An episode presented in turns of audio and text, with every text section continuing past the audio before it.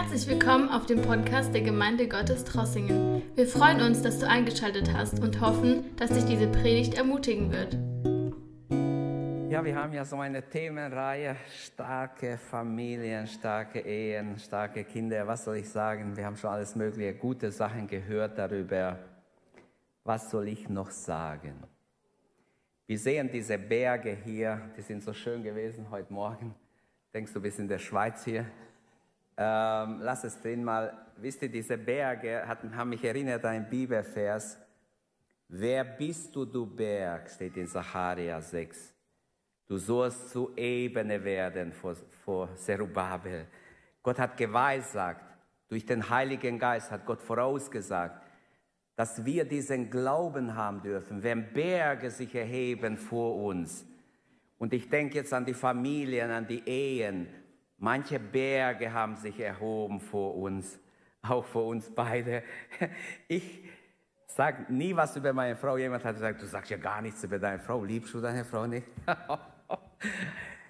Ich möchte sagen, ich bin so gestrickt, ich rede wenig über meine Frau. Aber ich weiß von Leuten, die eine glückliche Ehe, eine schöne Ehe vorspielen und es nicht so ist.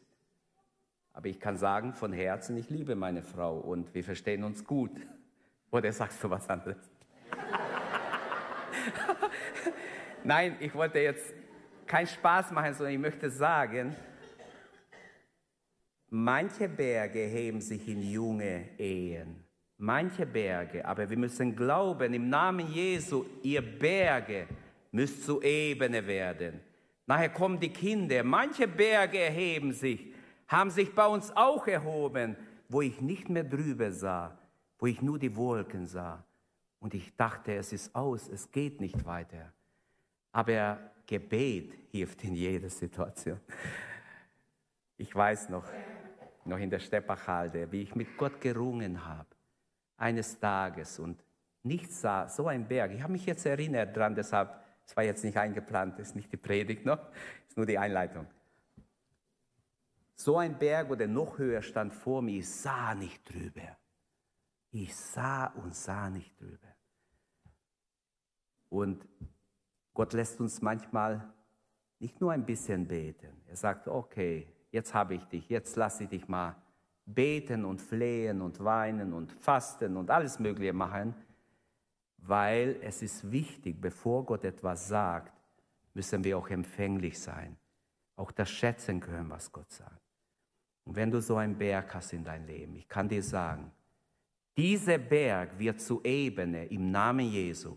Wenn wir glauben und wir vertrauen, wenn zwei eins werden, und das kann Mann und Frau in der Ehe sein, wenn sie sich vereinen vor Gott, dann werden diese Berge schmelzen oder auch zu Ebene werden, wie auch immer. Gott hat immer Möglichkeiten. Die sinken nach unten oder wie auch immer. Gott macht sie flach. Er hat kein Problem damit. Er braucht keine Maschine dafür, der tausend Jahre arbeitet, bis es wegträgt sondern in Sekunden passieren Dinge. Preis dem Herrn. Lasst uns glauben. Lasst uns Mut haben, auch für die Ehen und Familien. Was bleibt mir noch übrig zu diesem Thema? Da gibt es noch, ich habe versprochen, für die Singers haben wir auch was. Aber heute Morgen habe ich nicht das Thema, sondern ich möchte heute Morgen ein trauriges Thema ansprechen. Trennung, Scheidung, Wiederheirat oder so in diese Richtung. Ich möchte, mein Thema ist in dieser Reihe Schöpfungsordnung und Notordnung. Da ist es. Jetzt bin ich zu weit gegangen. Schöpfungsordnung und Notordnung. Gott hat eine Schöpfungsordnung und die haben wir in der Bibel. Die Schöpfungsordnung ist eine Ordnung, die Gott in der Schöpfung hineingelegt hat. Und jeder, der will, kann es erkennen in der Bibel. Aber wegen der Sünde musste Gott eine Notordnung schaffen. Das ist nur eine Notlösung. Versteht ihr mich? Und mit Gottes Hilfe will ich in diese Richtung einiges mit euch teilen. Lasst uns aufstehen und ein Wort Gottes lesen aus Markus ähm, Markus Kapitel 10. Ich lese die Verse 2 bis 9. Und es traten Pharisäer zu ihm und fragten ihn, um ihn zu versuchen, ist es einem Mann erlaubt, seine Frau zu entlassen? Er aber antwortete und sprach zu ihnen, was hat euch Mose geboten? Sie aber sagten, Mose hat gestattet, einen Scheidebrief zu schreiben und zu entlassen. Jesus aber sprach zu ihnen, wegen eurer Herzenshärtigkeit hat er euch dieses Gebot geschrieben. Hier müsste ich unterstreichen, Herzenshärtigkeit, wir kommen gleich dazu. Was ist Herzenshärtigkeit? Hast du ein weiches Herz oder ein empfängliches Herz oder ein steinernes, ein hartes Herz, ein egoistisches Herz, der nur an sich denkt, der nur sich sieht, wo auch in der Ehe, in Familie kann es auch so sein. Man dreht sich nur um sich, um mein, mir, mich. Mir muss es gut gehen. Ich denke gar nicht an den anderen. Harte Herzen sind etwas, das die Familien zerstören, die Ehen, die Gemeinden zerstören, was in dieser Welt so viel kaputt macht. Harte Herzen, Jesus spricht davon, wegen eurer Herzenshärtigkeit hat es Mose damals erlaubt. Von Anfang der Schöpfung an war es aber, waren sie als Mann und Frau geschaffen. Darum wird ein Mensch sein Vater und seine Mutter verlassen und die zwei werden ein Fleisch sein. Daher sind sie nicht mehr zwei, sondern ein Fleisch. Was nun Gott zusammengefügt hat, soll der Mensch nicht scheiden. Bis hierher mal Gottes Wort. Herr, wir bitten dich, um, dein, um deine Gnade jetzt, Herr. Sprich zu uns, Jesus. Lass dein Wort Raum finden in unser Herz. Lass dein Wort uns erquicken, uns korrigieren, uns lehren. Herr, wir wollen für dich leben, dein Willen tun in unser Leben. Wir wollen dich lieben und dir zur Verfügung stehen. Wir bitten dich um deine Gnade. Möge deine Herrlichkeit unter uns sein, in unser Leben sein, in unsere Familien in unsere Ehen sein. Herr, wir bitten dich um Heilung der angeschlagenen, kranken Ehen und Beziehungen. In Jesu Namen. Amen. Bitte nimm Platz. Also Schöpfungsordnung oder Notordnung und Notordnung, beides haben wir in der Bibel, Trennung und Scheidung, Versuchungen, Gnade, Wiederheirat, all diese Dinge möchte ich ansprechen. Anfangen möchte ich damit, dass ich, ähm, es geht nicht, Busch drauf. Unser Ziel muss es sein, dass wir in der Schöpfungsordnung leben. Unser Ziel muss es sein, dass wir alle, ob verheiratet, unverheiratet, dass wir alle in der Schöpfungsordnung leben. Dahin will Jesus uns zurückbringen. Und die, die verheiratet sind, die nicht in der Schöpfungsordnung sind oder in, in Streit oder in äh, Scheidung leben. Gott will jeden, wenn es noch möglich ist, zurück in die Schöpfungsordnung. Und die Schöpfungsordnung ist ein Mann, eine Frau ein Leben lang. Vor Gott zu leben, Gott zu dienen, einander zu dienen. Und in Markus 10, Vers 9 haben wir gelesen gerade, was nun Gott zusammengefügt hat, soll der Mensch nicht scheiden. Scheidung ist nicht gehört nicht zur Schöpfungsordnung. Scheidung ist nicht im Plan Gottes gewesen. Aber viele Menschen sagen, ja, aber es geht nicht, wir haben Ehehülle. Was kann ich machen? Schlimmer kann es nicht mehr werden, nur besser. Habe ich schon gehört. Okay, in Sprüche 5, Vers 18, ich habe bewusst den Vers, denn darüber habe ich mal gepredigt vor Jahren. Erfreue dich an die Frau deiner Jugend wir haben über Sexualität gesprochen damals. Und ich habe gesagt, wie wichtig ist, was hier steht. Beschäftige dich nicht als Ehemann mit anderen Frauen, mit anderen Frauen, sondern mit deiner Frau. Beschäftige dich als verheiratete Frau nicht mit anderen Männern, sondern mit deinem Mann. Könnt ihr Amen sagen? Das ist ganz wichtig. Heutzutage, wo so viel Werbung gemacht wird für alles Mögliche, eine verdorbene Welt, in der wir leben, aber auch viele Christen werden verdorben. Viele Verheiratete werden verdorben durch die Verderbtheit um uns herum. Die Umwelt will uns immer beeinflussen zum Bösen. Erfreue dich an die Frau deiner Jugend. Die Frau, die du in der Jugend lieb gewonnen hast, geheiratet hast, die ist deine Frau. Schau nicht nach andere. Schau nicht nach andere. Das ist Sünde. Es ist Sünde, wenn wir nicht mit unserem eigenen Ehepartner uns beschäftigen. Leute, das muss ich unterstreichen, muss ich sagen. Es ist nicht der Wille Gottes, dass wir irgendwas anderes tun. Es ist auch nicht der Wille Gottes, dass ein Mann Pornografie konsumiert. Es ist nicht Gottes Wille. Gott hat uns nicht so geschaffen, dass wir es unbedingt brauchen als Mann oder als Frau. Nein, Gott will frei machen, wenn jemand gefangen ist davon. Es ist nicht der Wille des dreieinigen Gottes. Alles führt nur zu Verderben. Wenn jemand verheiratet ist und in Pornografie sich hineinziehen lässt, wird sein Ehe schlechter, nicht besser. Viel schlechter, wenn nicht ganz kaputt gehen. Es ist nicht der Wille Gottes. Und denkt nicht, Männer, dass es normal ist. Es ist Sünde, es ist sündiger Blick, es ist eigentlich Lust. Und Lust ist immer böse. Es verführt uns. Durch die Auge kommt die Sünde in dein Leben. In dein Kopf arbeitet es, geht ins Herz. Und es ist nicht in der Schöpfungsordnung. Gott will uns zurück zur Schöpfungsordnung. Das ist mein erster Gedanke. Gott will uns zurück zur Schöpfungsordnung. Bist du in der Schöpfungsordnung? Ob du allein lebst oder verheiratet bist oder, oder geschieden bist oder ob du verwitwet bist. Für alle gilt, dass wir in der Schöpfungsordnung leben. Heilig dem Herrn, ob jung oder alt. Das ist der Wille Gottes und das ist, was Gott unterstützt, was Gott segnet. Amen. Es ist so. Und ich bitte euch, lasst uns offen sein, wenn Gott uns ruft in eine Richtung.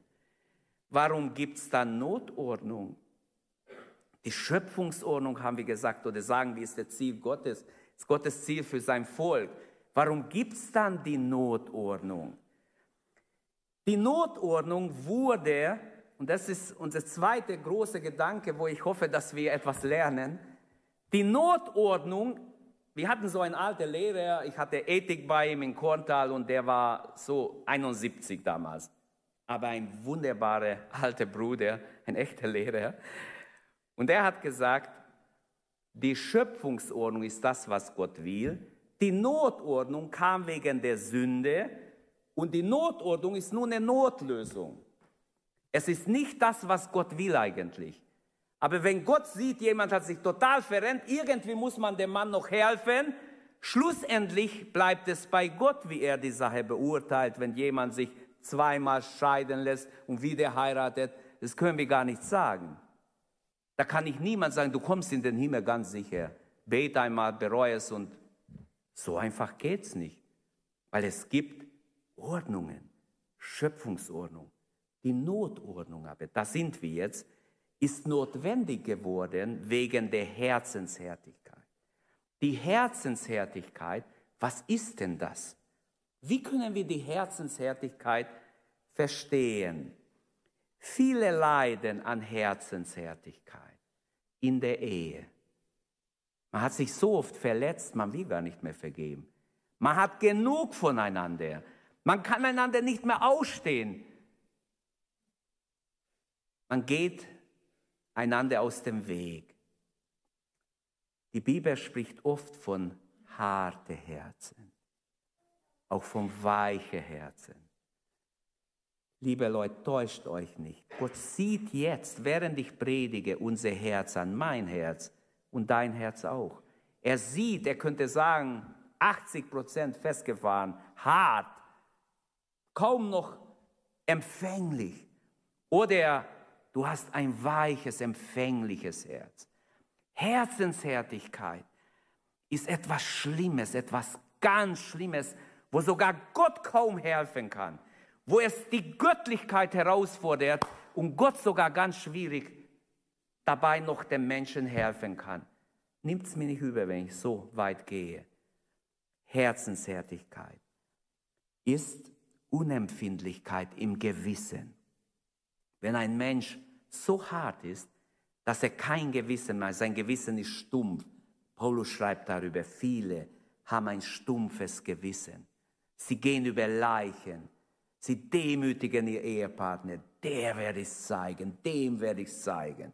Und sie gehen vor Gericht, sie machen sich gegenseitig fertig. All das spricht von Herzenshärtigkeit. Wie schön, wenn zwei sich lieben, wenn zwei eins sind, egal wie arm sie wären, egal wie wenig sie haben. Nicht das Reichtum schützt eine Ehe, denn viele Reiche gehen auseinander. Viele schöne Menschen, die gut aussehen und alles haben, was das Leben so bieten kann, gehen ständig auseinander, nicht nur einmal, öfters. Sie sind aus lauter Wohlleben nicht fähig, dass sie ein weiches Herz haben, dass sie einander wirklich Liebe schenken, Ehrerbietung schenken und was auch immer hier dran wäre. Herzenshärtigkeit hat notwendig gemacht, dass Gott eine Notordnung gibt durch Mose. Nicht so war es am Anfang, sagt Jesus. Und Jesus wusste, wie es am Anfang war. Es waren vielleicht keine Zeugen mehr, dass die Pharisäer eine Fangfrage stellen. Sie wollen ja Jesus nur versuchen. Ihnen geht's gar nicht. Sie glauben gar nicht daran, dass Gott die Ehe so ehrlich nimmt, so heilig nimmt, wie es Jesus gepredigt hat. Sie wollen Jesus nur reinlegen. Ja, wieso hat uns Mose da die Möglichkeit gegeben, einen Scheidebrief zu schreiben? Und Jesus, was sie gar nicht erwarten, holt aus und sagt ihnen voll die Wahrheit. Es war wegen der Herzenshärtigkeit. Bin noch nicht fertig mit der Herzenshärtigkeit. Ich empfinde heute Morgen, hier sitzen Menschen mit harten Herzen. Ich kenne euch nicht, Gott kennt euch. Aber so habe ich es im Herzen. Deshalb muss ich noch sagen, Herzenshärtigkeit hat mit Arroganz zu tun, mit Stolz, mit Einbildung. Man sieht sich viel wichtiger und viel besser wie den anderen. Man verachtet seinen Ehepartner, nur als Lumpen benutzt ihn und benutzt ihn aus. Ich weiß, was ich rede. Ich habe mit vielen Ehepaaren schon geredet. Es ist fast unerträglich zu denken, was manche mitmachen müssen. Und deshalb schone ich niemand. Ihr könnt mir ins Gesicht schlagen, aber ich schone niemand. Die Sünde ist der Leute verderben, hat Gott schon im Alten Testament gesagt. Die Sünde, auch in, in der Ehe, die Sünde, die einander kaputt machen, wenn zwei miteinander in Frieden leben könnten und ganze Tag nur den anderen fertig machen, das ist vom Bösen, das ist Herzenshärte, wo die Liebe Gottes nicht durchdringen kann, wo Arroganz im Herzen ist, wo man nichts vom anderen annimmt. Und dann würde man noch, wenn man schön miteinander redet, dann sagt, ja klar, wir haben gebetet damals, Gott hat uns zusammengeführt, jetzt sind wir schon so und so lang verheiratet und jetzt fressen wir einander auf, jetzt machen wir uns gegenseitig fertig. Herzenshärte ist ein Zeichen, dass Gott in unser Leben nicht wirken kann. Gott will uns ein weiches Herz geben. Er spricht so oft in der Bibel, ich fange nicht an mit Bibelverse, es wäre so eine lange Liste. Bibelverse über Bibelvers. Gott sagt in Hesekiel 36, 26, äh, ich will euch ein weiches Herz geben. Ich will euch ein weiches Herz geben, ein neues Herz. Und ich lege einen neuen, meinen Geist in euch. Also Gott will durch den Heiligen Geist ein weiches Herz, nicht ein hartes Herz geben. Harte Herzen sind Gift in der Familie, in der Ehe, in der Kindererziehung, überall auf der ganzen Ebene. Auch im Alter sind harte Herzen Gift. Gift, die dich kaputt macht und deinen Nebenmann kaputt macht. Die Pharisäer schleudern mit einer Frage an Jesus, wollen ihn fangen, aber ahnen gar nicht, was zurückkommt. Gottes Wort kommt zurück. Und es ist Gottes Wort. Wegen der Herzenshärte ist all das notwendig. Sind wir abgestumpft gegen die Sünde, gegen Gottes Reden? Die Notordnung ist nicht die Lösung. Das ist nur die Notlösung.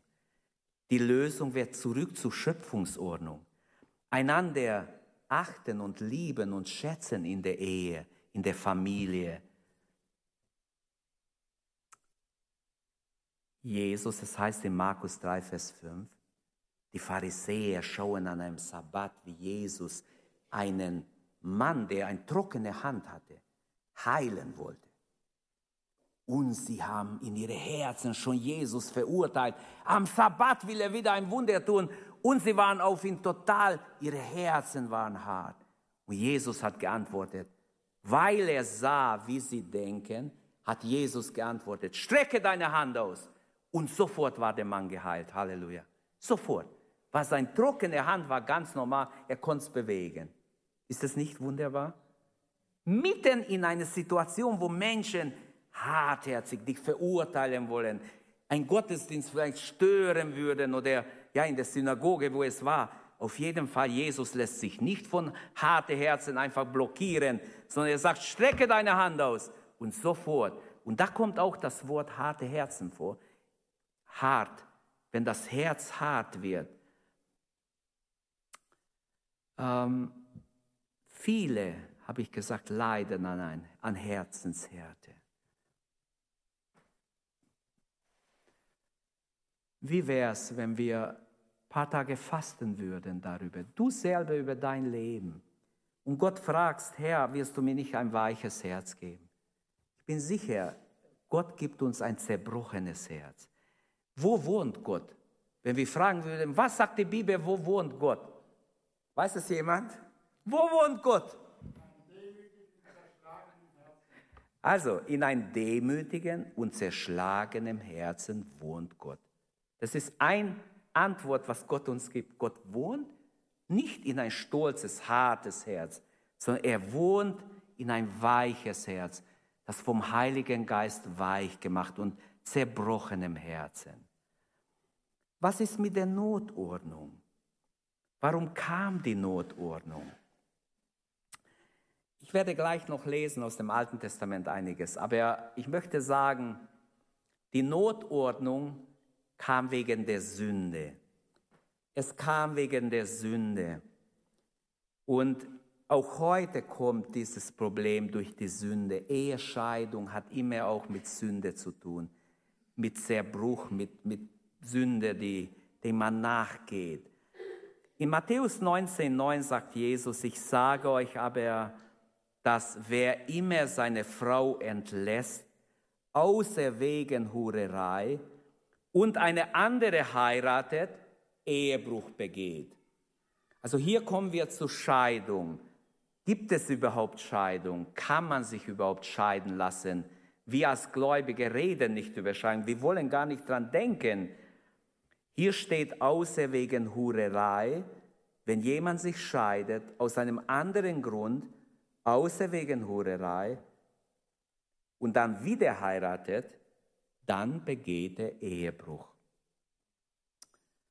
Ähm,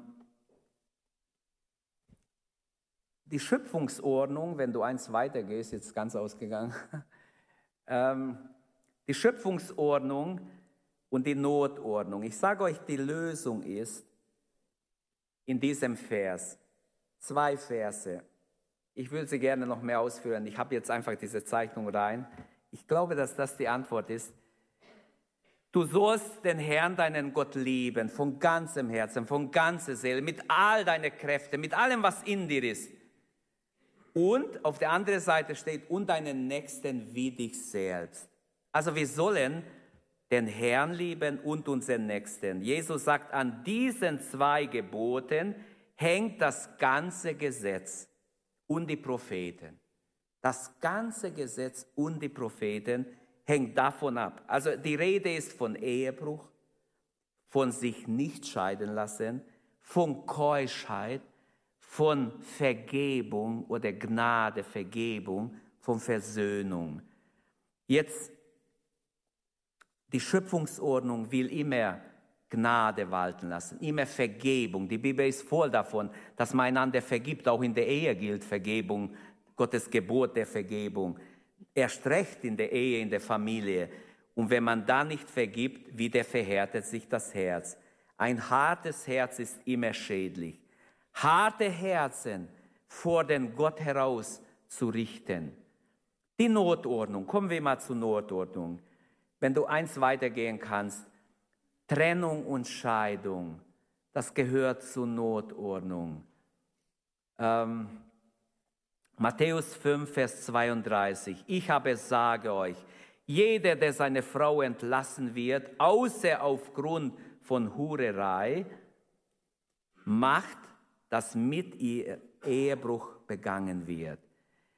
Und parallel in, in Matthäus 19, 9, ich aber sage euch, dass wer immer seine Frau entlässt, außer wegen Hurerei, und eine andere heiratet, Ehebruch begeht. Also wir sehen, Markus hat es ein bisschen anders wie Matthäus.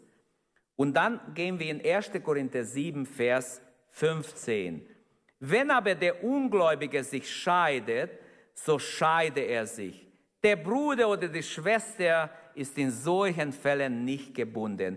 Passt auf, die Technik hilft euch nicht jetzt. Passt bitte gut auf, dann kriegt ihr es mit. Drei Bibelstellen habe ich nebeneinander gestellt aus dem Neuen Testament. Matthä äh, Markus, Matthäus und, und 1. Korinther 7. Alle drei sprechen vom gleichen Gedanken und alle drei haben die gleiche Meinung. Etwas in anderen Worten. Eins weiter bitte. Wir sind eins weiter. Danke. Also das Problem, das Problem die Notordnung, die Trennung und Scheidung war nicht eingeplant bei Gott. Es war nicht eingeplant. Hurerei. Hurerei, was ist Hurerei? Jesus spricht hier ganz klar von Ehebruch, von Hurerei, außer wegen Hurerei. Hurerei, wenn ein Ehepartner zusammen ist, Mann und Ehefrau, Ehemann und Ehefrau, das ist ein heiliger Bund vor Gott. Wenn einer der Ehepartner ausbricht aus der Ehe oder wenn ein Fremder hineinbricht in die Ehe, das ist Hurerei. Das ist Ehebruch. Ehebruch, Hurerei wäre auch, wenn, wenn ein nicht verheirateter einfach ähm, Hurerei betreibt. Und Jesus verbindet Unglaube und sich scheiden lassen Paulus verbindet es auch in 1. Korinther 7. Wenn der Ungläubige sich nicht scheiden lassen will vom Gläubigen, der Gläubige soll bleiben.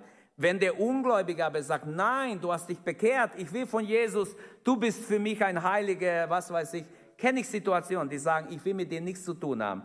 Okay, dann ist der Gläubige nachher frei. Der Ungläubige kann gehen, kann machen, was er will, er ist ja nicht gebunden am Herrn, er hält sich ja nicht an Gottes Wort. In dem Moment ist die Ehe frei, weil der andere ja die Ehe bricht mit jemand anders. Die Ehe ist dann aufgelöst. Paulus schreibt, wenn aber der Ungläubige sich scheidet, so scheide er sich.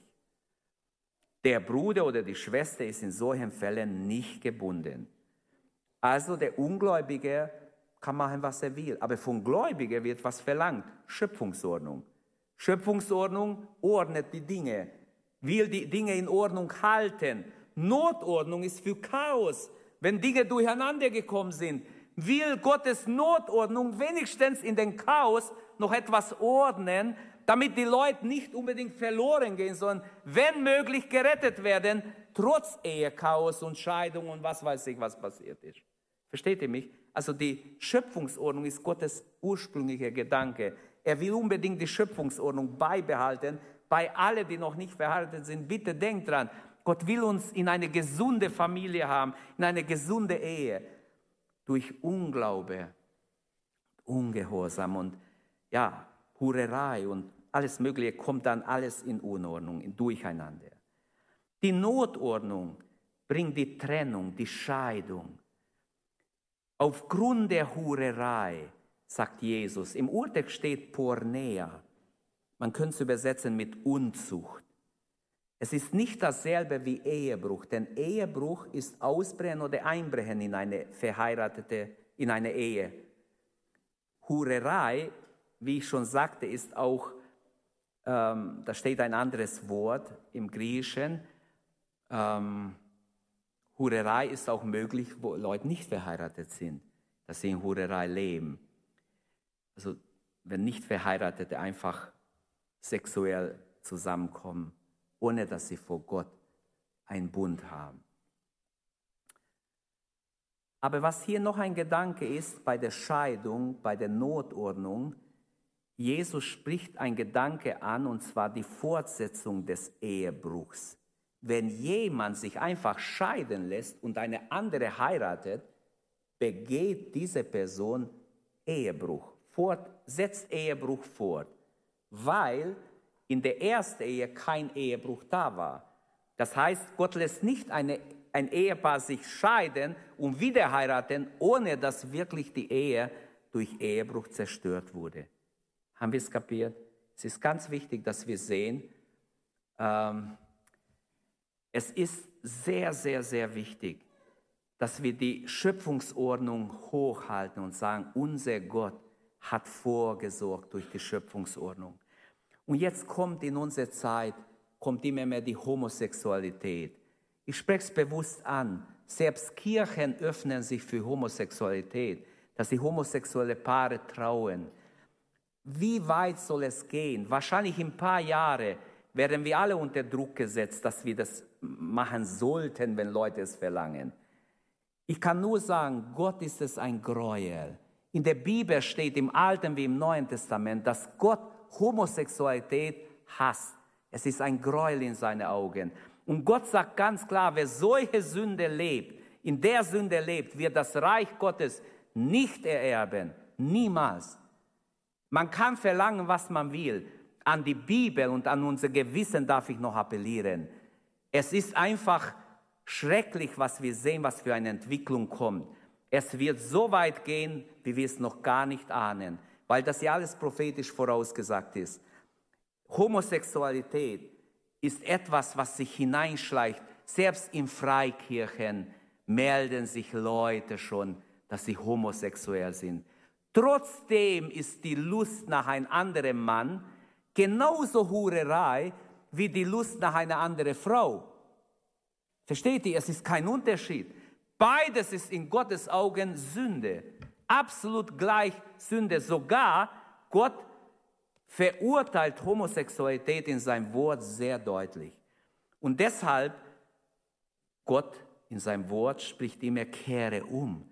Wenn du homosexuelle Gefühle hast, angezogen bist durch einen Mann, dann kehre um. Das sind sexuelle Verirrungen in dein Leben, die dich in die Irre führen, weil Gott uns anders haben will. Gott hat uns geschaffen, nicht zu dieser Lebensweise.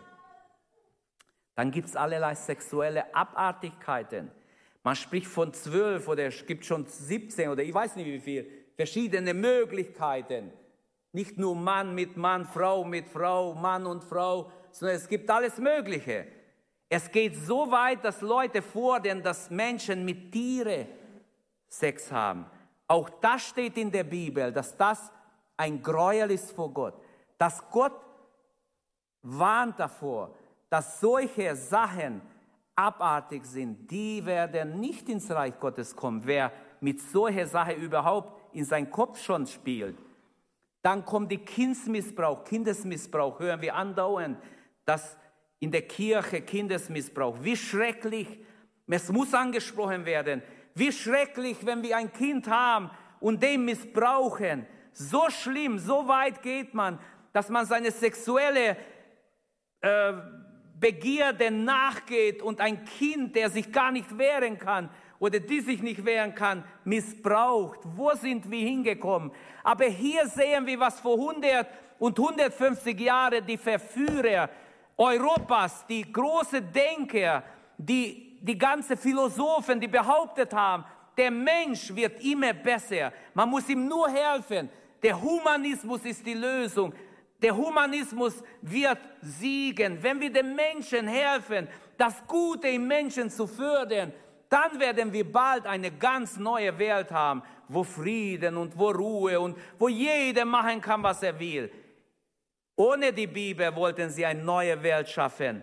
Ich kann jetzt nicht alles ausholen. Die ganze, die ganze, äh, äh, es fängt ja an schon im 17. Jahrhundert. Nach der Reformation kamen neue Denker, die ganze romantische Zeit und die Aufklärung hat all das, was Gott sagt, mit Fuß getreten. Sie haben gedacht, wir haben die Lösung ohne Gott. Und jetzt sehen wir, wo das hinführt. Jetzt sehen wir, wo der Mensch, wie gut der Mensch ist. Genauso wie in Genesis 6 steht, Vers 8. Von Jugend auf böse ist der Mensch. Von Jugend auf denkt er nur Böses in seinen Sinn, von Natur aus. Er ist kein guter Mensch. Es gibt kein guter Mensch. Jeder Mensch ist von Natur aus sehr böse, für die Hölle reif. Nur wenn die Gnade in unser Leben kommt, nur wenn wir gerettet werden, nur wenn wir umkehren, gibt es Vergebung der Sünden, Erneuerung, neue Menschen werden wir dann, wenn wir in, in, in, in Gottes Arme sind, wenn wir gerettet sind, wenn wir wirklich neu geworden sind durch die Gnade Gottes. Halleluja. Kindsmissbrauch, es wäre ein Thema für sich. Eine Schande über alle Geistlichen, die, die das äh, auf sich jetzt ergehen lassen müssen. Wäre eine Schande. Man hat falsche Lehren gelehrt, die sollen nicht heiraten, aber hinterherum haben sie Kinder bekommen mit anderen Frauen, jahrzehntelang, jahrhundertelang, schon zur Zeit Luthers. Luther sagt ja, er ist so entschieden, weil der Papst von Borgia ja mehrere Kinder hatte damals und er hatte das mitbekommen. Der hatte mehrere Frauen sogar, nicht nur eine. Also ich möchte nicht jetzt die Kirchengeschichte äh, ausarbeiten, aber ich weiß es, dass es wahr ist. Das ist alles dokumentiert. Und deshalb wusste Luther, etwas stimmt hier nicht. Es wird was behauptet, ein anderes wird gelebt. Und wir haben es gestern gehört. Ich habe nicht das Recht, jemand was zu sagen, wenn ich es nicht lebe. Und ich wünsche, dass niemand hier predigt, der es nicht lebt, was er predigt. Ich auch nicht. Wenn ich es nicht lebe, muss ich den Mund halten. Dann soll Gott jemand anders hierher schicken. Amen. Es ist so, weil wir haben kein Recht. Wir haben kein Recht, Dinge zu behaupten, weil dann kommen wir da, wo, wo manche andere sind schon. Dass sie von vorne groß schwätzen und ihr Leben ist ein Gräuel vor Gott. Wegen euch wird der Name Gottes missbraucht, sagt Paulus zu den Juden. Sie hätten ein Zeugnis sein sollen für die Heiden, waren das Gegenteil. Die Notordnung ist eine Ordnung, die Gott gegeben hat wegen dieser Verirrungen, wegen der ganzen Verirrung auf sexueller Ebene. Und glaubt mir, ich muss mal wieder eine alte Predigt überarbeiten, da habe ich oft dran gedacht. Vier Stricke, mit denen der Teufel die ganze Welt bindet. Ich habe darüber gepredigt, vor vielen Jahren ist mir das so groß geworden. Vier Stricke, mit denen der Teufel die ganze Welt bindet. Ich muss mal wieder mich inspirieren lassen, vielleicht neue Gedanken dazu. Aber das war eine Predigt, wo ich gehalten habe. Und der erste Strick ist für junge Leute gestrickt. Durch sexuelle Unreinheit werde die junge Leute schon mal in ihre führen.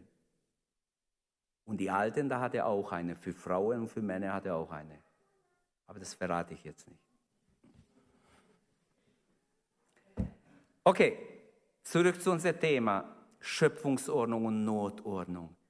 Merkt ihr, wie viele Probleme in dieser elenden Welt ist? Jesus hat recht. Wenn damals, als Jesus auf Erden war, die Welt im Argen lag, wie viel mehr liegt jetzt die Welt im Argen? Hallo, habt ihr es verstanden? Ich habe oft nachgedacht an diesem Vers. Jesus sagt, die Welt liegt im Argen, im Bösen. Die Welt ist, er hat sogar gesagt, eine ehebrecherische Generation. Wenn das eine ehebrecherische war, dann würde ich sagen, die heutige ist viel schlimmer, viel schlimmer. Und die Richtung ist in die falsche Richtung, wo es hingeht. Wenn schon die Gesetze Europas den Leuten mächtig helfen, ihre Sünde öffentlich leben zu können, öffentlich zu meinen und andere dafür zu gewinnen, sogar Kinder, die nicht erwachsen sind, die noch in Entscheidungsfähigkeit sind, zu beeinflussen mit ihrer Ideologie. Wo kommen wir hin? Deshalb müssen wir aufwachen. Die Notordnung ist wegen dieser schlimmen Entgleisungen gekommen. Welch eine große Missachtung der Würde des, des Kindes, wenn man das Kind beeinflussen will und durcheinander bringt, bevor es normal sich entwickeln kann. Wenn ein kleines Mädchen weiß, ich bin ein Mädchen, ein kleiner Junge weiß, ich bin ein Junge. Und dann kommt ein Erwachsener, der von dieser Ideologie besessen ist und dann sagt, du kannst später entscheiden, was du bist. Du bist nicht Mädchen, du bist nicht Junge, entscheide später. Es ist erstmal nicht die Wahrheit. Und man könnte vieles dazu sagen, ist nicht meine Aufgabe jetzt. Hurerei bedeutet für Ehepartner oder Kinder seelische und körperliche Grausamkeit. Wenn Hurerei in der Ehe passiert, wie viele Kinder leiden, wie viele Kinder haben eine ganz andere Zukunft, weil ihre Eltern nicht sauber leben, gelebt haben, weil ihre Eltern auseinandergingen. Wie viele Kinder sind total in Not gekommen? Leute, manchmal haben wir keine Ahnung, was für Auswirkungen das hat. Oder wenn, wenn eins von diesen Dingen passiert in der Ehe, wenn die Notlösung oder die Notordnung einsetzt, dann ist schon immer problematisch, was man noch retten kann. In solchen Fällen, in solchen Fällen ist Ordnung von Not notwendig, was man noch kann zu ordnen. Aber das ist oft, es bleiben nur Scherben übrig. Trennung und Scheidung aufgrund von Unglaube. 1. Korinther 7, 12 bis 16 lese ich. Wenn aber der Ungläubige sich scheidet, so scheide er sich. Der Bruder oder die Schwester in solchen Fällen ist nicht gebunden. Zum Frieden hat uns Gott doch berufen. Zum Frieden hat uns Gott berufen. Welch ein weises Wort. Nicht zum Rumstreiten, zum ewige Ehehülle, nicht zum einander fertig machen. Unglaube eines Ehepartners ist etwas Schlimmes. Nur wenn der ungläubige Partner Scheidung sucht, soll der Gläubige für Scheidung sein. Ich weiß von Leuten, die haben, die wurden vor Gericht gezehrt, die haben gesagt, nein, ich unterschreibe nicht. Dann verjährt es und dann werden die getrennt irgendwann. Ungläubig.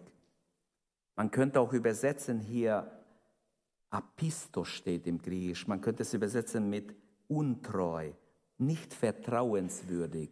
Wenn der Ungläubige sich scheidet, Zerstörung der Ehe durch Trennung, durch Taten, durch verschiedene schlechte Taten, ähm, dann ist der Christ nicht gebunden an diese Ehe, dann ist diese Ehe hinfällig. Und dieser Ansatz zum Frieden hat uns Gott berufen. Zum Frieden ist sehr, sehr wichtig, dass wir inneren Frieden haben. Suchet Frieden gegenüber jedermann. Wenn ich zu Hause ständig Streit und Diskussion habe, wie soll ich Frieden haben mit Gott? Wie soll ich unterwegs sein für den Herrn? Wie soll ich für Gott leben? Es ist sehr schwierig. Also die Schöpfungsordnung und die Notordnung. Kommen wir zu Malachi, wenn du den nächsten Fenster einblendest, da ist eine Stelle, ich hoffe, ihr könnt es lesen, Malachi 2. Da ist die Notordnung schon im Alten Testament vorausgesagt. Ihr bedeckt mit Tränen den Altar des Herrn, sagt Gott, mit Weinen und Stöhnen, weil er sich eure Opfergabe nicht mehr zuwendet. Also, weil sagt hier der Prophet Malachi, aber er spricht durch Gott. Und sie nicht mehr mit Wohlgefallen aus der Hand oder mit, ja, mit Wohlgefallen aus eurer Hand annimmt. Also ihre Opfergaben, sie haben gemerkt, Gott nimmt es nicht an, Gott antwortet uns nicht mehr. Und sie haben rumgeweint. Ihr sagt, weswegen? Wieso hört uns Gott nicht? Deswegen, weil der Herr Zeuge gewesen ist zwischen dir und der Frau deiner Jugend, an der du treulos gehandelt hast wo sie doch dein Gefährtin ist und die Frau deines Bundes. Und er hat sie nicht zum einen gemacht, zu einem Fleisch in dem Geist ist. Und was erstrebt das eine? Nachkommenschaft von Gott.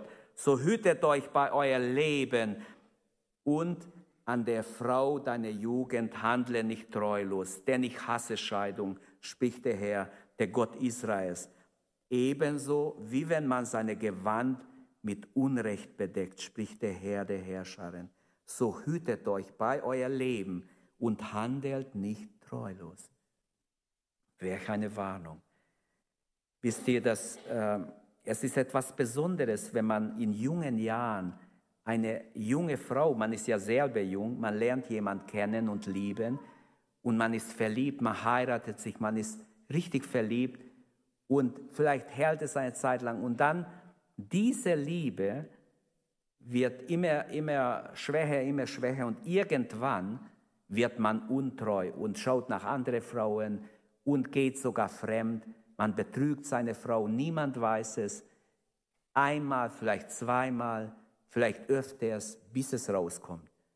Und dann ist die Situation da. Gott sagt vorher schon, ich hasse Ehescheidung. Ich hasse Ehescheidung. Deshalb habe ich am Anfang gesagt, es ist Gottes Wille, dass wir in der Schöpfungsordnung zu Hause sind, nicht in der Notordnung. Das ist Chaos. Wir ordnen den Chaos so gut wir es können. Das ist Notordnung. Sonst würde Gott uns ganz wegwerfen. Er will in diese Chaos noch irgendwie ein, eine Hilfe geben. Grundlage für die Ordnung von Not. Und ich könnte jetzt auf mosaische Gesetze, Scheidungsgesetz eingehen. Ich habe mich auch vorbereitet darüber, aber ich denke, das dauert mich zu lang. Ich bleibe deshalb bei, ich werde darauf nicht eingehen. Die Grundlage für die Ordnung von Not, das größte Gebot, wieder kommt es. Wenn wir jetzt sagen, du bist in dieser Notordnung drin, du bist schon geschieden oder hast Probleme, bist in einer Not in deiner Ehe, ist alles auseinandergegangen, dann möchte ich dir sagen, es gibt nur Hilfe von Gott. Liebe den Herrn von ganzem Herzen und deinen Nächsten wie dich selbst, denn Jesus sagt, an diese zwei Gebote hängt das ganze Gesetz und die Propheten. Praktisch alles, was vor Jesus die Schriften des Alten Testaments hängen von zwei Gebote ab. Zusammenfassung alle 613 Gebote in zwei Gebote. Liebe Gott, gib dich Gott hin. Wenn alles zerbrochen ist, gib dich Gott hin. Such nicht Rechtfertigung. Such nicht dein Recht. Du hast kein Recht. Ich auch nicht. Gott hat Recht in allem. Such nicht deine Rechtfertigung. Liebe den Herrn. Lass dich zurechtbringen durch Gottes Gnade. Ehebruch ist nicht vom Herrn. Ehescheidung will er nicht. Keuschheit will er. Vergebung will er. Gnade will er. Versöhnung will er. Alles andere will er nicht. Wenn wir in die linke Seite sind, Ehescheidung, Ehebruch, das ist alles vom Bösen, das will er nicht. Das führt in diese, in diese furchtbare Situation, wo man Chaos ordnen muss. Und wenn wir jetzt zurückkommen zur Schöpfungsordnung, die Versöhnung ist Gottes Wille. Ziel ist Versöhnung. Egal um was es geht in der Ehe. Egal um, ob es die Familie, ob die Kinder, ob irgendjemand, egal um was es geht. Selbst wenn jemand untreu war mal und passiert ist, ist immer noch Vergebung besser. Es ist nicht geboten in der Bibel, wenn jemand einen Fehltritt hatte, sofort scheiden lassen. Das sagt Gott nicht. Das würde die Möglichkeit geben. Aber die Erfahrung zeigt, wenn Menschen einmal gefallen sind und dann gleich der andere Partner sagt, jetzt habe ich eine Möglichkeit, endlich dich loszuwerden. Das ist kein Beweis, dass Gott mit ihm ist. Das sage ich euch. Nee, aber wirklich nicht. Aber ich kenne so Situationen. Die haben gesagt, erwischt, reicht, einmal reicht. Hier steht es in Matthäus 19. Ich habe das Wort Gottes auf meiner Seite. Und jetzt habt ihr zu handeln. Jetzt muss der Pastor sein Ja geben, weil es steht hier. Ich habe Gott auf meiner Seite. Aber deine Haltung zeigt mir, du hast Gott nicht auf deiner Seite. Hallo? Ich war schon in dieser Situation. Ich sage euch, was ich, was ich wovon ich überzeugt bin. Und ich bin auch ein Mensch mit Fehlern. Aber ich bin völlig überzeugt, dass Versöhnung, Vergebung göttlich ist. Unversöhnlich, Unversöhnlichkeit ist teuflisch. Es ist göttlich, wenn man vergeben kann. Und das Ziel ist Leben in der Schöpfungsordnung. Wie wunderbar. Wenn wir dort bleiben, bis wir leben, nur der Tod soll uns scheiden, sagen wir alle hier mal da. Wie wunderbar. Nur der Tod soll uns scheiden. Amen. Und da sagen wir alle noch Amen. Ja, ich verspreche, mit der Hilfe Gottes, haben wir alle gesagt, die verheiratet sind. Und wie schnell vergisst man das? Wenn die Nöte kommen, die Probleme kommen. Zurück zur Schöpfungsordnung, sagt Gott heute Morgen, zu jedem von uns. Da ist unser Platz. Verheiratete zurück zur Schöpfungsordnung. Da will uns Gott haben. Das ist Gottes Ziel mit uns. Denn es steht in 1. Korinther 7, 10, den Verheirateten aber gebiete ich nicht, sondern der Herr, dass eine Frau sich nicht von ihm scheiden lassen soll. Wenn sie aber doch geschieden ist, so bleibe sie unverheiratet oder versöhne sich mit ihrem Mann und dass ein Mann seine Frau nicht entlasse. Das ist jetzt für Gläubige. Zwei Menschen, die sagen, aber wir können nicht. Bei uns ist die Hölle los. Du weißt nicht, wie es uns geht. Ich bin jeden Tag am Boden, ich kann nicht mehr. Liebe unverheiratet. Dann steht hier in diese zwei Verse, ist möglich. Gott hat für so einen Fall zwei Verse, hier in 1. Korinther 7 steht. Das ist wirklich biblisch. Man darf auseinandergehen, aber man kann nicht heiraten. Du kannst ja nicht nach einer anderen Frau oder Mann suchen nachher. Sondern einzige Möglichkeit, wenn die Einsamkeit doch schlimm wird, man kann wieder heiraten. Als Gläubige. Da steht es ganz klar. Mit der gleichen natürlich. Keine oberflächliche Versöhnung.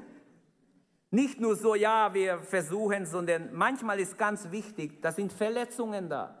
Da sind oft tiefe Verletzungen da. Man hat sich gegenseitig aufgerieben. Man ist so verletzt in der Grundstruktur. Man kann sich selbst nicht helfen. Und Gott hat Heilung auch für kranke Beziehungen, Ehen, Familien. Glaubt mir, dass Versöhnung heilt, Vergebung heilt. Vergebung hat heilende Wirkung. Wenn wir uns öffnen für die Vergebung Gottes, warum soll Gott mir vergeben, wenn ich meinem Ehepartner nicht vergebe? Gott sagt, dann vergebe ich dir auch nicht. Steht in Matthäus 6, Vers 13, 14 und 15, könnt ihr nachlesen. 14 und 15, genau. Ich bin abhängig von ihm, nicht er von mir. Also besser mache ich, was er sagt. Also zurück zur Schöpfungsordnung. Versöhnung gebietet Gott, befiehlt uns Gott. Versöhnung, Vergebung ist dran. Keine oberflächliche Versöhnung, sondern echte Versöhnung. Beuge dich vor Gott, versöhne dich, bevor du vor dem Richter stehst. Wird gewarnt, pass auf, klag nicht den anderen an. Du musst auch vor dem Richter stehen und kannst ganz schnell drankommen. Ich glaube, dass man hier vieles sagen kann. Ich, ich halte mich kurz, ich habe noch ein paar Gedanken und dann schließe ich. Wiederheirat ist auch drin, weil das juckt ja manche. Wie ist es mit der Wiederheirat? Hier habe ich wieder ein paar Verse, die reden für sich, brauche ich gar nicht viel sagen. Ich habe sie einfach aufgestellt. Matthäus 5, 32. Jeder, der seine Frau entlassen wird, außer aufgrund von Hurerei, macht, dass mit ihr Ehebruch begangen wird. Und wer eine Entlassene heiratet, begeht Ehebruch. Matthäus 19,9 haben wir schon gehabt, außer wegen Hurerei. Oder Markus 10, 11 und 12. Wer seine Frau entlässt und eine andere heiratet, begeht Ehebruch. Lukas 16, 18, ein bisschen anders. Jeder, der seine Frau entlässt und eine andere heiratet, begeht Ehebruch. Klar, der gleiche Gedanke wie im Markus, wie im Matthäus und dann kommen wir zu 1. Korinther 7. Da habe ich es gerade gelesen, dass Gläubige dürfen sich scheiden lassen, wenn sie beide ein sind, aber nicht weiter heiraten. Ähm, was ist die Zusammenfassung oder die Anwendung hier? Scheidung hebt den Ehebund vor Gott nicht auf.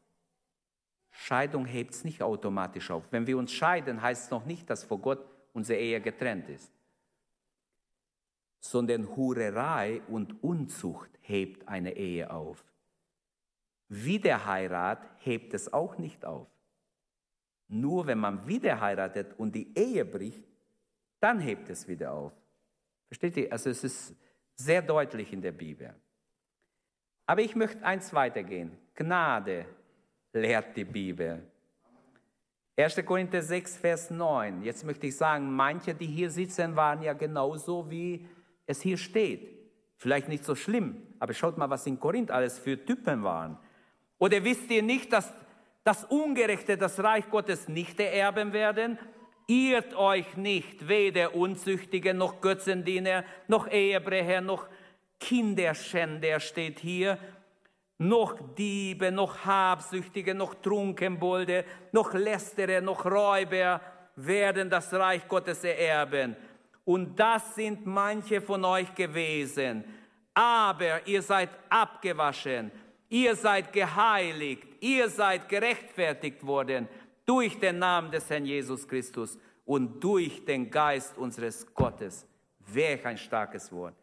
Also manche waren in die schlimmste Sünde drin und in Korinth wurden sie gerettet. Sogar Kinderschänder waren da. Gott hat sie gerettet. Halleluja, geheiligt. In 2. Korinther 5, 17 kennen wir alle eigentlich so zum Auswendig lernen der Vers. Ist jemand in Christus, so ist er eine neue Kreatur. Das Alte ist vergangen. Alles ist neu geworden. Halleluja. Ein Neues ist entstanden durch das Wirken des Heiligen Geistes.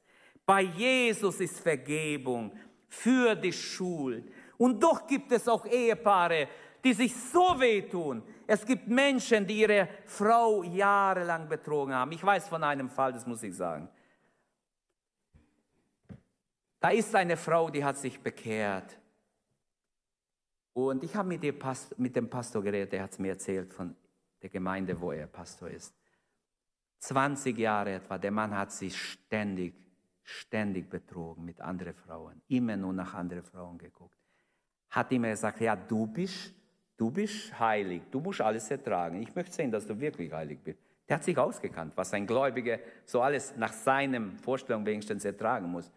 Du darfst nicht schimpfen, du musst ganz schön ruhig bleiben. Du hat immer einfach seine Frau gedemütigt, immer gedemütigt, immer gedemütigt. Und 19 Jahre lang hat sie das alles durchgeduldet. Eines Sonntagsmorgens steht der Mann früh auf zieht sich schön an, macht Frühstück und ladet seine Frau zum Frühstück und sagt, Schatz, komm, ich habe Frühstück gemacht. Was, du hast Frühstück gemacht? Ist noch nie passiert. Hat sie gesagt, ist noch nie passiert. Er macht Frühstück, er lädt sie ein. Wieso bist du so schön angezogen? Ja, das sage ich dir nachher. Und sie haben schön gefrühstückt und sie war total überrascht, skeptisch, was ist mit meinem Mann passiert. Und er sagt, heute gehe ich mit dir. Aber nicht nur heute, ich werde mitkommen. Gott hat zu mir geredet. Ich muss mich dringend bekehren. Sie hat gedacht, er macht Spaß, wie er immer so mit ihr nur Spaß gemacht hat. Aber er kam in den Gottesdienst. Er ging gleich im ersten Gottesdienst vor, hat sich Jesus gegeben, hat seine Sünden bekannt, hat seine Frau um Vergebung gebeten, hat mit dem Pastor ausführlich geredet, hat sein Leben bereinigt. Und Gott hat ihm Gnade gegeben. Er hat sich taufen lassen. Und ab jetzt gingen sie zu zweit zum Gottesdienst. Ich möchte sagen, manchmal möchte man in zwei Jahren das erreichen. Vielleicht geht es nicht in zwei Jahren. Vielleicht geht es nicht in drei Jahren, wenn jemand einen ungläubigen Partner hat. Aber es lohnt sich zu beten, zu glauben, wie diese Frau immer wieder ihren Mann vor Gott gebracht hat. Herr, du kannst meinen Mann retten. Du siehst, wie er mich demütigt. Manche Frauen hätten gesagt, das mache ich nicht mit keinem Tag weiter, der sieht mich nicht mehr. Aber diese Frau hatte Geduld. Und deshalb erwähne ich sie. Ich kenne auch andere, die erwähne ich halt nicht. die hatten nicht Geduld, sind schnell ausgezogen. Diese Frau hat den Mann gewonnen. In 1. Korinther 7 steht, dass der Gläubige soll nicht schnell ausziehen, nicht schnell weggehen, nicht schnell verlassen, denn was weißt du, ob du deinen Ungläubigen gewinnst? Ob Mann oder Frau, haben wir Mut, glauben wir an Gott. Gnade ist biblisch, Gnade will Gott. Wie er uns Gnade gegeben hat, will er auch den anderen Gnade geben. Bei Jesus ist Gnade und Vergebung und Vergebung der Schuld. Halleluja. Deshalb, wie der Heirat ist nicht so einfach. Ich sage mal noch ein, noch ein Fenster öffne bitte. Ich habe hier geschrieben, wie der Heirat. Für den Zurückgebliebenen nach dem Tod des Ehepartners, sagt 1. Korinther 7, 39, eine Frau ist gebunden, solange ihr Mann lebt. Wenn aber der Mann entschlafen ist, ist sie frei, wieder zu heiraten. Mit wem sie will, aber im Herrn. Auch das ist wichtig, der letzte Satz, aber im Herrn. Da kommt ein junger Mann und sagt, du, ich habe eine junge Frau kennengelernt, Die hat versprochen, sie bekehrt sich. Aber würdest du sie taufen? Ich kann niemand taufen. Einfach so, nur weil ihr heiraten wollt. Das geht nicht. Ich kann ihn nicht taufen. Bitte verstehe, komm nicht mit dieser Bitte, ich kann es nicht machen. Und ich weiß, ja, aber er kommt im Gottes, er hat versprochen, er kommt. Ja, wo ist er denn? Einmal war es umgekehrt, einmal war es der Mann. Ich habe beides schon erlebt. Und dann kam er tatsächlich und kam und kam, aber nur wegen ihr, nicht wegen Jesus. Sein Herz war leer. Es ist falsch, so zu verhandeln in der Gemeinde. Die Bibel sagt ganz klar, im Herrn soll es sein. Ob man ganz am Anfang ist oder schon verheiratet und verwitwet ist, man darf heiraten, aber im Herrn. Dann zweitens, für den unschuldigen Teil, wenn eine, eine andere Frau nimmt, seine Frau verlässt und sich scheiden lässt, kenne ich auch Situationen. Hatte ich vor drei, vier Jahren mit jemandem geredet. Total schlimme Situation. Wisst ihr was? Für den unschuldigen Partner nach Zerbruch durch Hurerei und durch wiederholte Ehebruch und Hurerei hat Gott eine Lösung gesehen. Das ist wieder die Notlösung, die eintritt jetzt. Gott hat gesagt, in diesem Fall, ich sage euch aber, dass wer immer seine Frau, gilt auch für den Mann, entlässt, außer wegen Hurerei. Damals war es halt die Frage, war wegen Mann, weil die Männer viel mehr Rechte hatten damals. Aber es gilt für beides im Neuen Testament. Vor Gott haben beide Verantwortung. Und deshalb nur wegen Hurerei steht hier sehr deutlich. Dann beim Scheitern einer Ehe. Und zwei Leute waren verheiratet im alten Leben. Sie haben sich bekehrt. Jetzt können wir nicht sagen, du musst zurück zu deiner ursprünglichen Frau. Ja, aber der hat jemand anderes, auch wenn sie nicht verheiratet sind. Das geht nicht. In diesem Fall haben wir ganz klar, ähm, wie der, vom Wort Gottes können wir sagen, dass nach der Bekehrung wenn jemand sich bekehrt, wenn es nicht möglich ist, zum vorherigen Partner zurückzugehen, dass man dann ganz neu anfangen kann. Ist jemand in Christus, ist eine neue Kreatur, also ein Neues fängt an, dann ist eine ganz neue Situation. Und damit wollen wir jetzt nicht etwas entschuldigen, sondern ich glaube, dass nur eine tiefgreifende Erneuerung wirklich das bringt, was wir eigentlich wollen, was nötig ist. Ich fasse zusammen. Was können wir heute lernen? Ich habe vieles angesprochen. Zurück zur Schöpfungsordnung. Sind wir in der Schöpfungsordnung? Bist du in der Schöpfungsordnung? Sind wir in der Schöpfungsordnung? Junge Leute, ihr seid in der Schöpfungsordnung, bleibt in der Schöpfungsordnung. Indem ihr jemand wählt, der im Herrn ist, dann bleibt in Schöpfungsordnung. Unser Ziel muss sein Leben in der Schöpfungsordnung. Dazu will uns Jesus Kraft und Gnade schenken. Jeden Tag. Da brauchst du nicht Sorgen haben. Wenn du in der Schöpfungsordnung bleibst, wird Gott mit dir sein. Was Gott zusammengefügt hat, das gilt immer noch. Markus war in unser Text, der letzte Vers, Vers 9, 10, Vers 9. Jesus sagt hier, was Gott zusammengefügt hat, soll der Mensch nicht scheiden. Dann Sprüche gilt auch noch, 5 Vers 18. Erfreue dich an der Frau deiner Jugend, nicht nach anderen Frauen. Nein, das ist alles Sünde, Gräuel vor Gott. Guck nicht nach anderen Frauen. Das ist Sünde. Pornografie ist nicht die Lösung. Das ist ein Abgrund, ein Weg in die falsche Richtung. Es macht dich kaputt, macht dich wie zu einem Tier, der eine niedrige Stand hat. Es ist furchtbar, was Pornografie aus Menschen macht. Glaub mir das. Schreckenhaft. Erfreue dich an die Frau deiner Jugend. Wenn du nicht allein leben kannst in Heiligkeit, heirate. Heiraten ist erlaubt. Es steht in der Bibel, dann heirate. Es ist besser heiraten als brennen. Man kann jetzt beides verstehen. Brennen von Lüsten, sexuellen Lüsten oder brennen in der Hölle einmal. Beides würde zutreffen. Ich habe schon beides predigen gehört, also geben wir beide recht. Oder auch nicht, ist egal. Ich sage es nur, beide haben gepredigt, beide waren überzeugt, dass sie recht haben. Also, es ist aber kein Spaß, es ist todernst. Erfreue dich an die Frau deiner Jugend. Die Notordnung wurde nötig, haben wir gesagt, wegen der Herzenshärtigkeit. Die Notordnung ist nicht das, was Gott wollte. Es ist nur, um den Chaos etwas zu ordnen, damit Menschen noch irgendwie gerettet werden. Wie wenn durch Feuer, aber dass sie noch gerettet werden. Es ist nicht die schöne Schöpfungsordnung Gottes, die Gott in seine Weisheit ausgedacht hat für uns Menschen. Es ist viel schöner, wir bleiben in diese schöne Schöpfungsordnung. Also ich sage euch aber, schreibt, sagt Jesus, dass wer immer seine Frau entlässt, außer wegen Hurerei und eine andere heiratet, Ehebruch begeht. Auch dieser Vers muss einfach in unser Herz Raum haben. Und wir müssen den Vers lieben, der schützt uns. Es gibt keinen anderen Weg. Egal, wenn Menschen streiten, sich nicht verstehen, erstmal ruhig. Gott hat eine Lösung für dich, ganz sicher.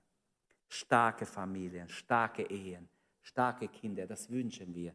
Und starke Familien halten sich an die Schöpfungsordnung. Bin ich überzeugt.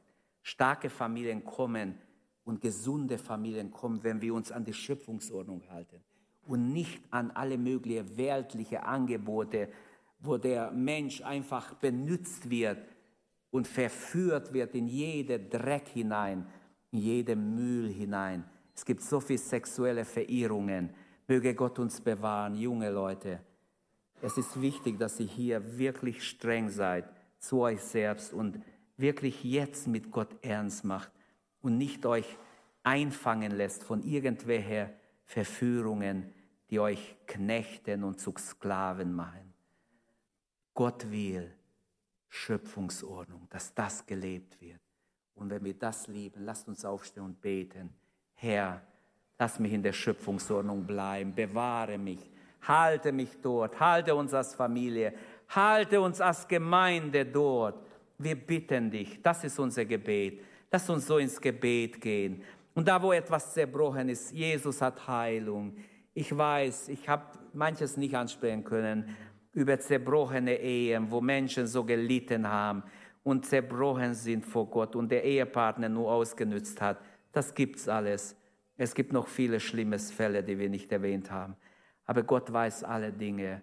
Und Gott heilt zerbrochene Herzen heilt kaputte Ehen, kaputte Familien. Strecke deine Hand aus zu Gott. Wenn du Kinder hast, die nicht gerettet sind, Ehepartner oder Familienangehörige, bringen wir sie vor Gott. Entscheide du dich, Herr, ich will in der Schöpfungsordnung leben, mein Leben lang. Herr, wir danken dir. Danke für dein Wort, dass es uns richtungsweisend hilft dass wir leben in der Schöpfungsordnung. Danke, Herr, dass du immer noch Lösungen hast. Lösungen für alle Nöte der Menschen, für alle Probleme der Menschheit. Danke, dass wir glauben und vertrauen dürfen und wissen dürfen, bei dir sind alle Dinge möglich. Auch da, wo schon eine Ehe angeschlagen ist, krank ist, Herr, schenk Heilung. Strecke deine Hand aus, Herr. Hilf du. Hilf du in den Familien, in den Ehen, Herr. Ich bitte dich, dass wir starke Familien haben, starke Ehen, gesunde Kinder, gesunde Persönlichkeiten. Herr, die alle an dich glauben, dir dienen, dir folgen. Herr, und andere starke Persönlichkeiten hervorbringen. Herr, ich bitte dich, Jesus, dass du heilst, wo Krankheit ist, wo man einander verletzt hat, dass du mit deinem Balsam kommst, Herr, Schenk Reue und Vergebung, wo Herzenshärtigkeit vorliegt. Herr, ich bitte dich, wir flehen durch dein Geist. Gib du ein weiches Herz. Herr, operiere du unser Herz. Du kannst es, Herr. Du kannst uns ein weiches Herz geben, ein empfindliches Herz geben. Vater, in Jesu Namen danke ich dir und bete dich an. Halleluja. Bewegt das, was euch wichtig ist vor Gott. Lasst uns einfach nachdenken über das, was Gott zu dir gesagt hat. Dem einen ist vielleicht ein Vers wichtiger, dem anderen das andere. Du weißt, wie es dir geht, wie es deine Ehe, deine Familie geht. Gott will helfen. Gott will Lösungen schenken, da wo keiner mehr ist. Glaubst du, vertraust du, erwarten wir von ihm alles. Amen. Halleluja. Wir singen noch ein Schlusslied. Victor hat mich gebeten, noch zu sagen, dass wegen dem Missionsessen, dass wir, bitte meldet euch bis morgen an, wer teilnehmen will. Es ist was Neues, ich hoffe, ihr habt es verstanden. Wenn nicht, kann ich am Schluss noch euch erklären. Ähm, wir werden den Erlös für die Mission geben. Das heißt, wir essen, wir zahlen unser Essen 10 Euro und wir geben es in die Mission. Wir wollen Mission damit unterstützen. Das ist ein Weg, wie manche Gemeinden das machen. Wir wollten das auch versuchen. Wenn das angenommen wird, wollen wir das gerne machen. Ich lade euch ein, tragt euch nachher ein, wenn ihr äh, eine Stunde beten könnt, betet. Es dürfen auch viele hier sein. Nicht nur eine Person sollte hier sein, sondern so viel wie möglich. Suchen wir Gott. Morgen bitte ich, wenn ihr fasten könnt, fastet. Wir wollen zu Tobias gehen, mit ihm beten, dass Gott etwas tut, dass Gott eingreift. Betet dafür, ich bitte euch, dass Gott etwas tut in sein Leben. Gelobt sei der Herr für alles und wünschen, dass der Herr noch weiter diese Woche segnet, die Tage, die vor uns liegen, dass wir gestärkt von dieser Woche hervorgehen. Amen. Seid Gott befohlen. Danke, dass du unsere Predigt angehört hast. Wenn dich die Botschaft angesprochen hat, dann teile sie gerne mit deinen Freunden und Bekannten, dass auch sie diese Predigt hören können. Wir wünschen dir Gottes Segen.